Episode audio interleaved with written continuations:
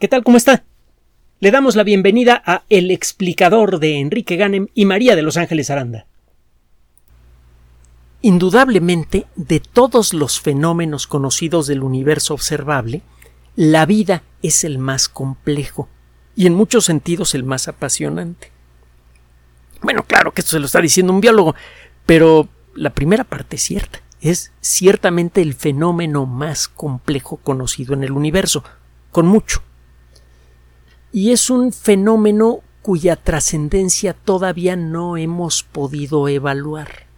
No sabemos si la vida es un accidente que ocurre en una película muy delgada en la superficie de algunos planetas o en el interior de pequeños satélites como Europa que podría tener vida porque hay un océano eh, subterráneo un, océano que está cubierto por una coraza de hielo de varios kilómetros de espesor, pero bueno, no sabemos si la vida es un fenómeno eh, realmente intrascendente que sucede en unos cuantos planetitas tirados por ahí, o, o, lo que estamos viviendo ahora aquí y probablemente en muchos otros mundos es el preludio de lo que en el futuro podría convertir, el futuro muy remoto, podría convertirse en la fuerza más importante del universo, la que va a tener la mayor trascendencia en el futuro del cosmos.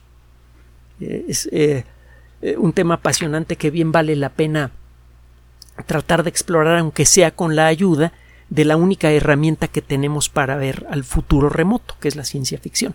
Hay varias novelas de muchos autores diferentes que tratan de ver hacia el futuro y de imaginar hasta dónde podría crecer la vida y la inteligencia al punto de, influir en la estructura del cosmos como ahora lo hace la vida terrestre, la incipiente vida inteligente que hay en nuestro planeta, en la corteza de la, Tierra.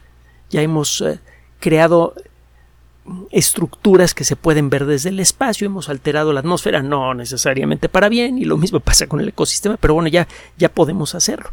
En el futuro, si es que logramos madurar como especie y eh, nos seguimos desarrollando, quién sabe hasta dónde podremos llegar.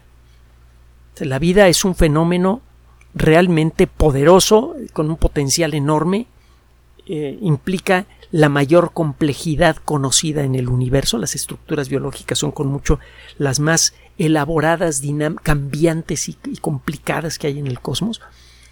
Y eh, bueno, nada más por eso amerita atención especial. El caso es que estamos tratando de entender qué tan común es la vida en el universo.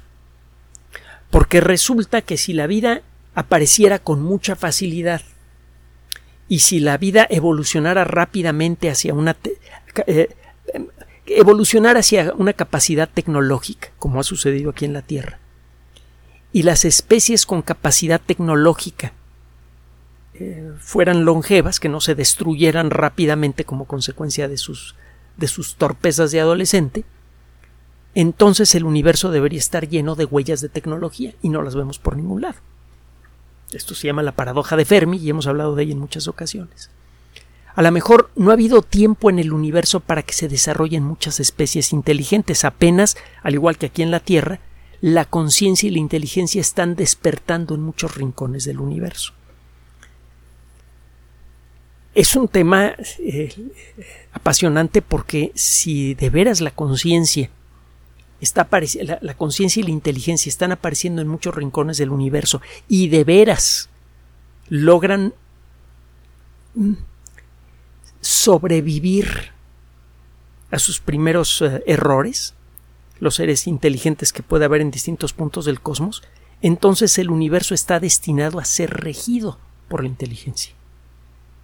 No sé si para bien o no, no hago apuestas, pero eh, es inevitable si se desarrolla una especie inteligente con capacidad tecnológica que tenga estabilidad social y un poquito de buena suerte que no sea aniquilada por alguna catástrofe cósmica, es inevitable que esa especie haga sentir su presencia eventualmente en toda la galaxia. Y si lo que sucede aquí es un retrato de lo que sucede en otros rincones del universo, que es normalmente como funciona la naturaleza, eh, en la naturaleza no existen los fenómenos únicos. Si encuentra usted un fenómeno, el que sea, puede jurar que hay otra versión del mismo fenómeno en otro lugar. Y lo mismo debe pasar con la inteligencia. Si eso es cierto y la inteligencia se vuelve perdurable, eventualmente todas las galaxias van a ser controladas por la inteligencia. Quién sabe de qué manera y quién sabe con qué consecuencias, pero no importa desde qué perspectiva lo vea, pues es algo verdaderamente imponente. Bueno, eh, lo que pasa es que pensar en esto ahorita pues, es adelantarse demasiado, para eso está la ciencia ficción. Primero necesitamos ir resolviendo uno por uno los acertijos de la astrobiología. En la segunda mitad del siglo pasado había debates fuertísimos sobre la posibilidad de la existencia de vida fuera de la Tierra. Había algunas personas que basándose en la extraordinaria complejidad del fenómeno vital decían no, pues, la probabilidad de que se den las circunstancias para que aparezca la vida en otro rincón del universo y que ésta pueda evolucionar más allá de la etapa bacteriana es bajísima. A lo mejor la Tierra es el único planeta con vida inteligente. Entre otros razonamientos, estos investigadores decían, a ver, la vida no sabemos cuándo nació, la Tierra tiene 4.500 millones de años, la vida quizá nació poquito tiempo después, y los primeros organismos multicelulares abundantes aparecieron hace 541 millones de años. Es decir, que por casi 4.000 millones de años la, vida, la, la Tierra nada más tuvo bacterias. A lo mejor fue un accidente que aparecieron los organismos multicelulares. Además, nosotros llevamos aquí en la Tierra 200, 300 mil años y ya nos estamos destruyendo. Entonces, la probabilidad de que aparezca vida a lo mejor es muy baja, decían estas personas. La probabilidad de que esa vida evolucione más allá de la etapa de bacteria es bajísima si nos atenemos a lo que pasó en la Tierra. Y la probabilidad de que la vida multicelular se vuelva inteligente, pues también es bajísima. Y la probabilidad de que sobreviva, pues más baja todavía, ¿no? Y había otros que decían lo contrario. Total que, para empezar a resolver este problema, es que Francis Drake propuso su famosa ecuación. Francis Drake es un radioastrónomo muy conocido, fue amigo de Carl Sagan y de otros investigadores también muy conocidos, igualmente interesados en la vida extraterrestre, y eh, eh, él dice ser descendiente del pirata británico del mismo nombre, parece que sí es descendiente, solo que la ecuación que él propone no se la robó, como lo probablemente lo habría hecho su, su pariente lejano. la ecuación de Drake involucra la suma de una serie de términos. A ver, eh, ¿cuántas estrellas hay en el universo? Pues se hace un primer cálculo basándose en lo que se sabía en aquella época. ¿Qué fracción de las estrellas del universo tienen planetas? ¿Qué fracción de las estrellas con planetas tienen posibilidades de tener vida? ¿Qué fracción de los planetas que tienen posibilidades de tener vida desarrollan la vida? Qué fracción de los planetas en donde se desarrolla la vida se desarrolla la vida avanzada, multicelular, y así. Hasta llegar al último término. ¿Qué fracción de los planetas que han logrado desarrollar una civilización inteligente con capacidad comunicativa sobrevive más de 10 años? Es decir, ¿qué civilización sobrevive un tiempo razonablemente largo como para tener chance de comunicarse con otras civilizaciones, porque recuerde que esa comunicación tiene que suceder a la velocidad de la luz, no hay forma de cambiar esto, y eh, la distancia entre las estrellas es tan, tan verdaderamente brutal que eh, eh, la luz tarda años, décadas o siglos en cubrirla. Entonces, una civilización tendría que ser muy duradera para poder sostener un diálogo con otra. Imagínese que después de miles de años de haber enviado una señal a, un planeta lejano y donde le decimos hola aquí estamos miren nosotros hemos desarrollado tal tecnología los otros contestaran ¿qué? repita por favor habría que considerar todo eso para poder desarrollar eh, una inteligencia eh, eh, colectiva cósmica, ¿no? Pero bueno, de nuevo nos estamos extendiendo mucho. Uno a uno los factores de la ecuación de Drake se han ido llenando con precisión. Sabemos que en la parte del universo que podemos ver hay quizá unas 220 mil millones de galaxias. Gracias a las observaciones realizadas por el Hubble y ahora por el James Webb y por telescopios terrestres, tenemos ahora una idea bastante más clara de cuántas galaxias hay en la parte del universo que podemos ver, que es la que cuenta. No sabemos si la parte del universo que podemos ver es todo el universo, parece que no. es una fracción muy pequeña de un universo supergigantesco o el universo es infinito. Hay buenos motivos para creer, cuando menos lo que dicen algunos, que el universo no es infinito, solo inenarrablemente gigantesco. La parte del universo que podemos ver es enloquecedoramente grande, inimaginablemente grande. El, si lográramos congelar la expansión del universo, el diámetro de la zona, el diámetro de la parte que podemos ver del universo sería como de 42 mil millones de años luz. Y un año luz son nueve y medio millones de millones de kilómetros. Bueno, una perspectiva que más o menos funciona, pero todavía no sabemos si es perfectamente correcta o no, que se llama la teoría del universo inflacionario, dice que si el universo realmente funciona con, funcionó con los principios inflacionarios que ellos postulan en sus primeros momentos, entonces la parte del universo que podemos ver es, déjeme ver, 6, 12, 18, 21, 22, 23, es 100 millones de millones de millones de millones de veces más pequeña que el total del universo. bueno, eh, ya tenemos una idea de cuántas galaxias hay en la parte del universo que podemos ver, tenemos una idea razonable del promedio de estrellas por galaxia, eso nos da una aproximación bastante decente de cuántas estrellas hay en la actualidad en el universo. El siguiente término, ¿cuántas estrellas tienen planetas? Se llegó a argumentar con mucha fuerza, no, nada más de muy de vez en cuando, rarísimo, se dan las condiciones que permiten que una estrella forme planetas y se publicaron artículos científicos con razonamientos que se veían muy buenos. Pues se equivocaron. Desde que comenzamos a descubrir planetas alrededor de otras estrellas con técnicas muy toscas que nada más pescan a uno de cada 100 planetas más o menos, hemos descubierto 5000 nada más en nuestro vecindario. Parece que es casi casi una regla que las estrellas forman planetas a su alrededor, que más bien es rara la estrella que no los tiene. Ahora, de ellas, ¿cuántos planetas son habitables? Pues eso todavía no lo tenemos bien claro porque no hemos podido detectar con facilidad planetas pequeños como el nuestro que se encuentren a la, distancia correcta de sus estrellas para tener el clima apropiado para la vida. Ya hemos detectado algunos.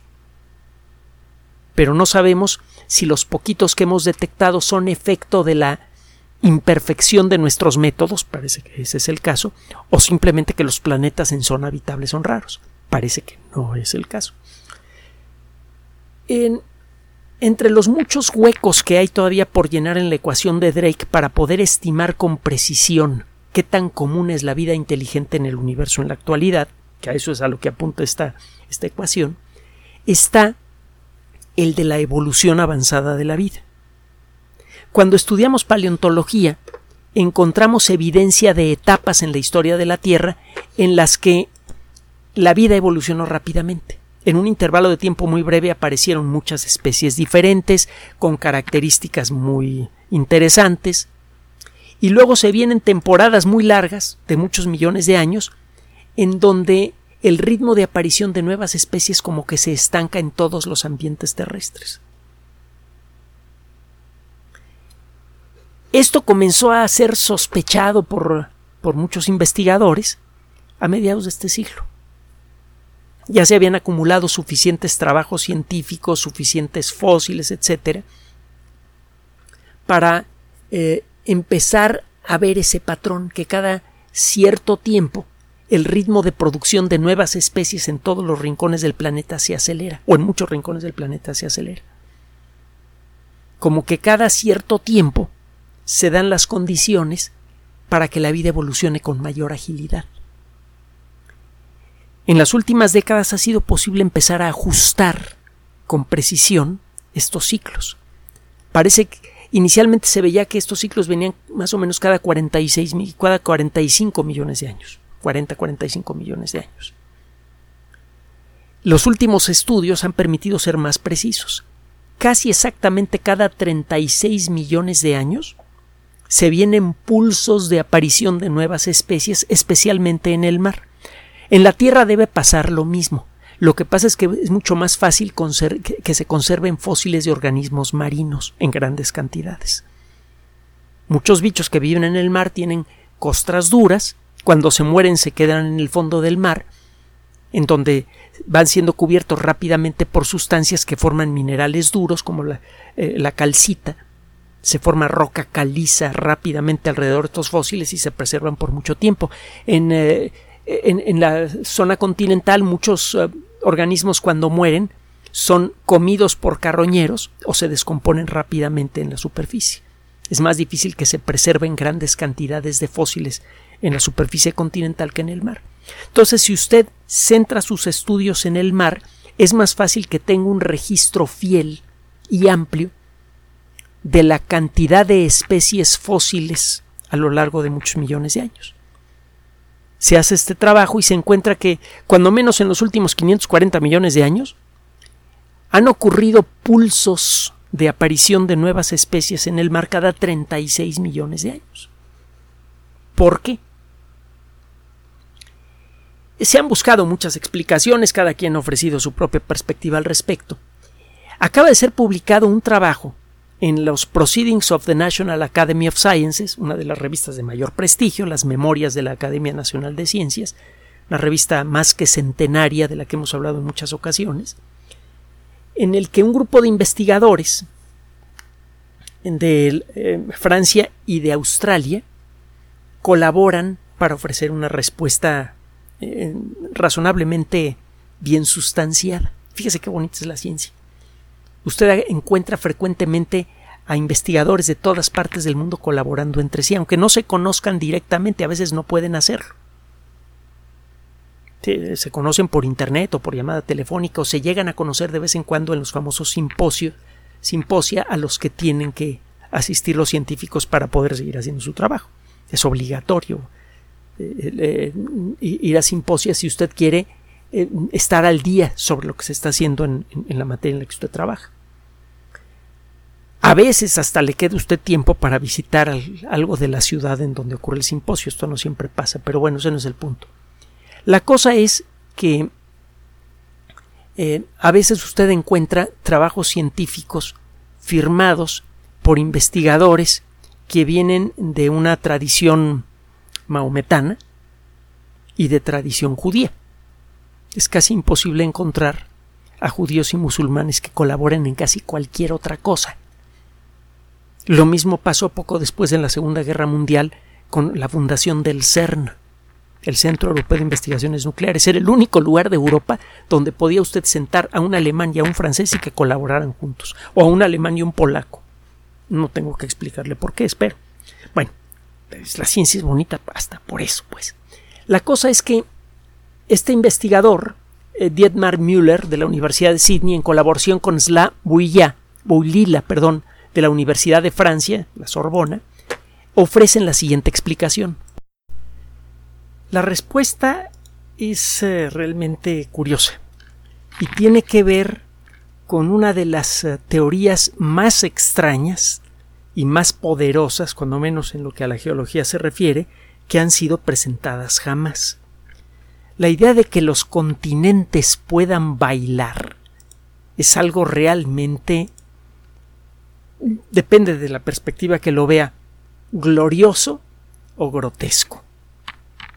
Nada parece más firme que el suelo que pisamos y la idea de que el suelo no solamente pueda cambiar de forma, sino que todas las masas continentales se desplacen en, un ritmo que, acumulado a millones de años, les permite cubrir miles de kilómetros, es algo que costó mucho, mucho, mucho trabajo creer. Sobre todo si considera que la persona que la propuso no era geólogo, era pues, más bien meteorólogo y aficionado a la, a la exploración, explorador, y pues sí, pues como que más o menos había de geología. Hemos hablado mucho de Alfred Wegener y fíjese cómo esta idea tan extraña aparece continuamente en la literatura científica porque uno ha sido ya verificada ampliamente, incluso usted puede convencerse del movimiento de los continentes, ya le he dicho cómo, en casa, sin mayor problema, nada más con un poco de paciencia.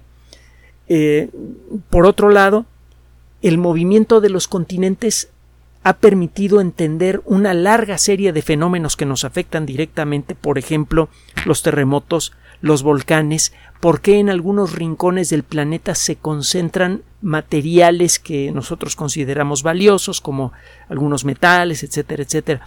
Todo eso lo podemos explicar con esta idea que, repito, ya tenemos eh, verificada cuando menos en lo que a su base se refiere. Los continentes se mueven. Y lo que le decía es cierto. Eh, el movimiento continental típico es de unos pocos eh, centímetros al año.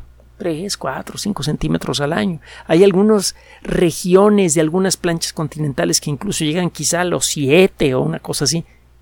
Si usted proyecta eso a millones de años, el resultado es verdaderamente espectacular. Es una plancha continental puede eh, cruzar el eh, una dimensión equivalente a la de un océano y en el proceso puede crear o destruir océanos completos. El movimiento de las grandes planchas continentales se, puede seguir a lo largo de la historia, de la historia de la Tierra.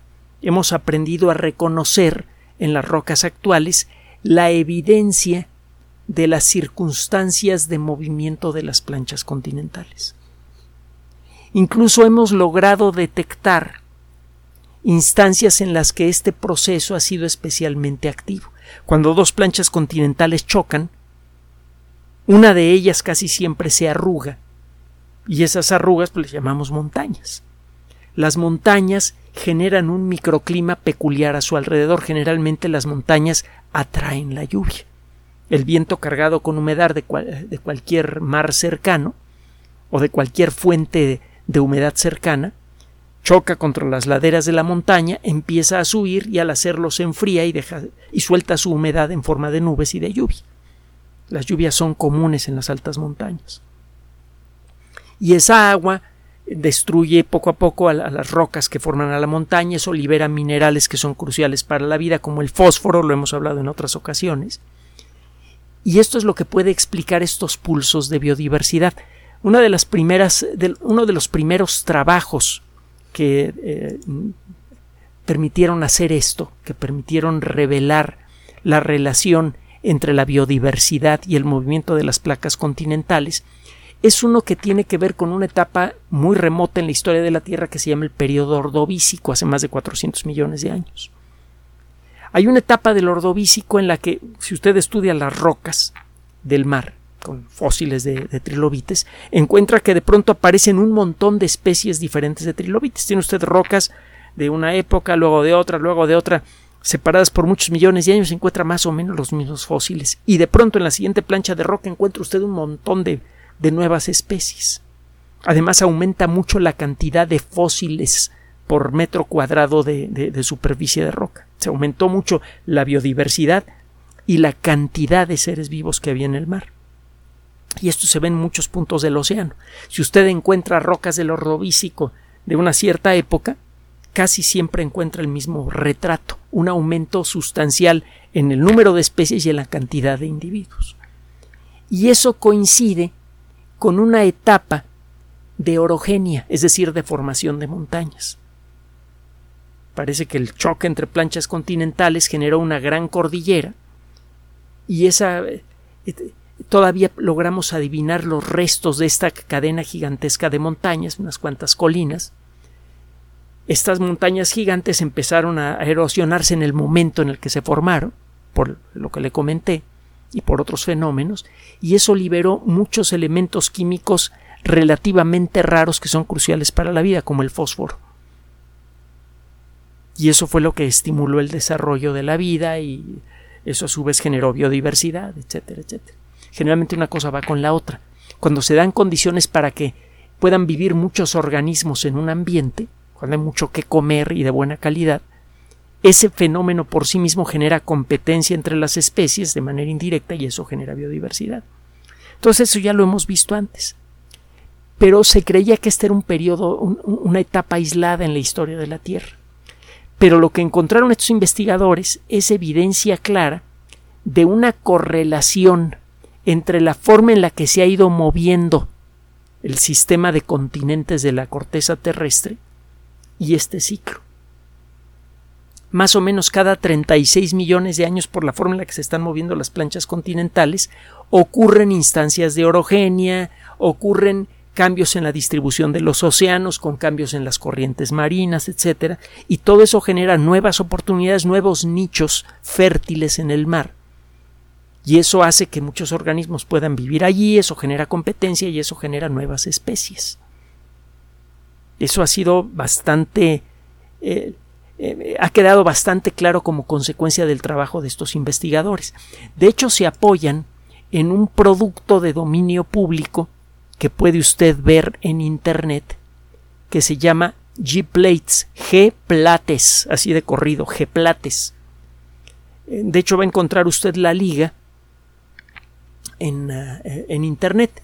Para aquellos de ustedes que saben de computación, G-Plates es un programa que simula el movimiento de los continentes con base en los datos que han sido generados por varios eh, eh, grupos de investigación a lo largo de prácticamente un siglo. Ha sido posible encontrar evidencia de cómo se fueron moviendo las placas continentales a lo largo de los últimos 500 millones de años en muchos sitios de la Tierra. Entonces, con eso, cada trabajo genera un pequeño retrato de un rincón de la Tierra como era hace 420 millones de años, por decir algo. Usted junta muchos de esos retratos que son el resultado del trabajo de investigadores, a veces por décadas, y empieza a generar una imagen animada de cómo realmente se movieron los continentes y cómo realmente cambiaron de forma en estos últimos 500 millones de años.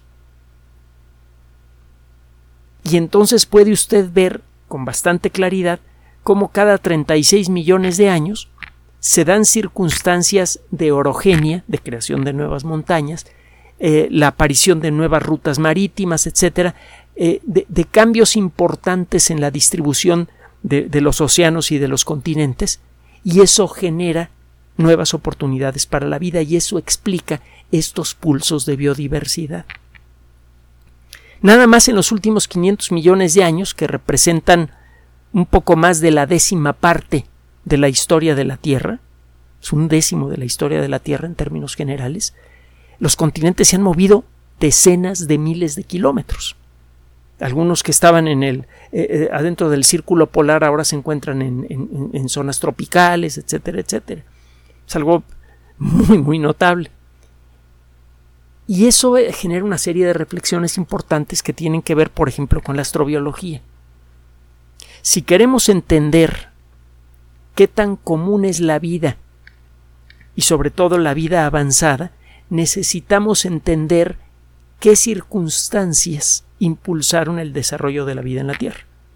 Es claro que el, el, continuo movimiento de los continentes ha generado un panorama ecológico continuamente cambiante, que continuamente genera nuevos retos para las especies ya existentes que continuamente está cambiando la distribución de los mares, de las montañas, y todo eso va generando cambios en las corrientes, en los ríos disponibles, en los patrones de lluvia, en el ritmo con el que la erosión puede liberar sustancias importantes para la vida de las rocas, etcétera, etcétera. También el ritmo con el que esas sustancias vuelven a convertirse en roca en el fondo de los mares, por ejemplo. Y todo eso va generando un panorama más claro de por qué la vida en la Tierra comenzó a evolucionar como evolucionó. Esto a su vez establece nuevas exigencias para la búsqueda de vida inteligente fuera de la Tierra. Agrega probablemente un término adicional a la ecuación de Drake, porque no cualquier planeta, incluso del tamaño de la Tierra, necesariamente va a tener la misma dinámica de movimiento continental. Venus es casi del tamaño de la Tierra y no hay evidencia de movimiento de placas continentales allá. Parece que podría tener que ver con la forma en la que se sobrecalentó Venus siendo muy joven. Otro día platicamos de eso. Marte es un poco más chiquito, quizá eh, se enfrió con demasiada rapidez y por eso su corteza engrosó demasiado y no se pudo dividir en placas continentales que se pudieran mover con facilidad pero el hecho es que Venus es casi del tamaño de la Tierra y no hay evidencia de que tenga tectonismo, es decir, movimiento de placas continentales.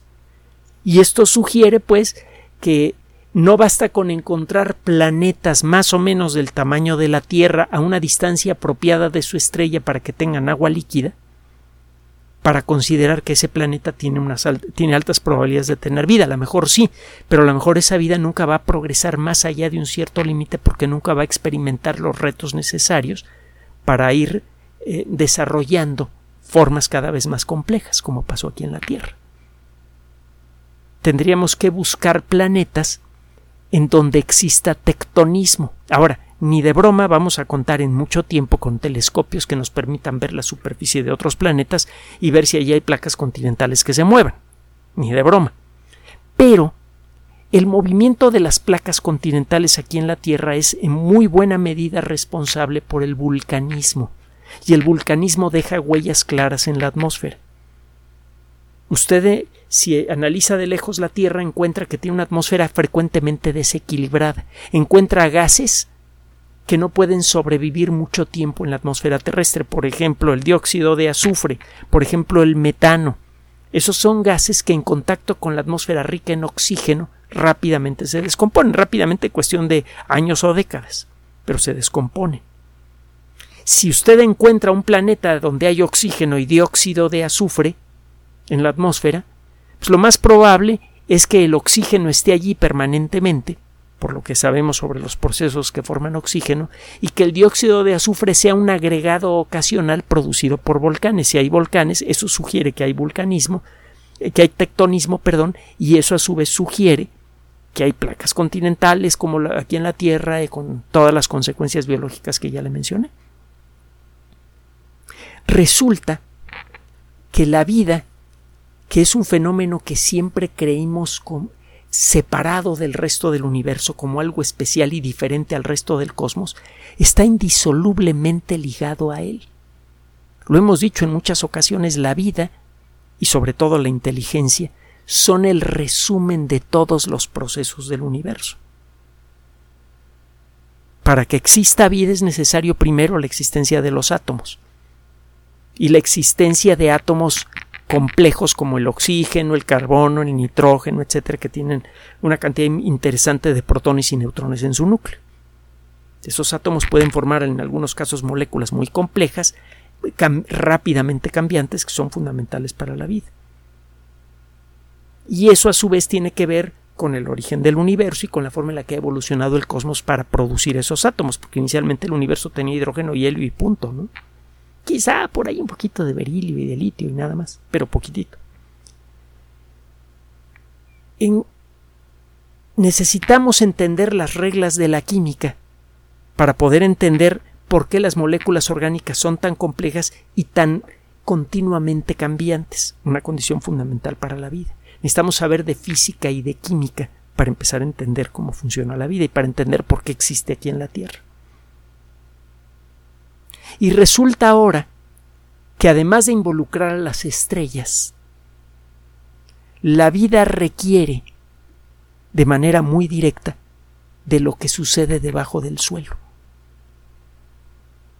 Para que exista vida en un planeta, el planeta debe tener el tamaño apropiado, la composición química apropiada y la estructura geológica adecuada para ello. Muy probablemente vamos a encontrar que solamente aquellos planetas que tengan movimiento en su superficie, cuya corteza continuamente está cambiando, van a tener posibilidades de tener vida. Siempre hemos considerado que la vida es sinónimo de movimiento. Decimos que los seres vivos son seres animados. Y el término sugiere movimiento precisamente. Y esto podría ser cierto de una manera un tanto extraña y grandiosa. En buena medida, la existencia de vida en la Tierra podría deberse al inconsciente e inevitable movimiento de las grandes masas continentales, que es a su vez un reflejo del continuo y torturado movimiento del interior de la Tierra. Gracias por su atención. Además de nuestro sitio electrónico www.alexplicador.net, por sugerencia suya tenemos abierto un espacio en Patreon, el explicador Enrique Ganem, y en PayPal, el explicador patrocinio por los que gracias a su apoyo sostenemos este espacio. Puede usted descargar gratuitamente estos audios en formato MP3 en Spotify y en iTunes como El Explicador sitio oficial y en SoundCloud como El Explicador y con formato de video en YouTube en El Explicador sitio oficial. Recuerde nuestras redes sociales de siempre, Twitter Enrique-Ganem y en Facebook Enrique Ganem sitio oficial, El Explicador y los grupos que usted ya conoce. Finalmente, el explicador siempre somos María de Los Ángeles Aranda y Enrique Ganem. Gracias.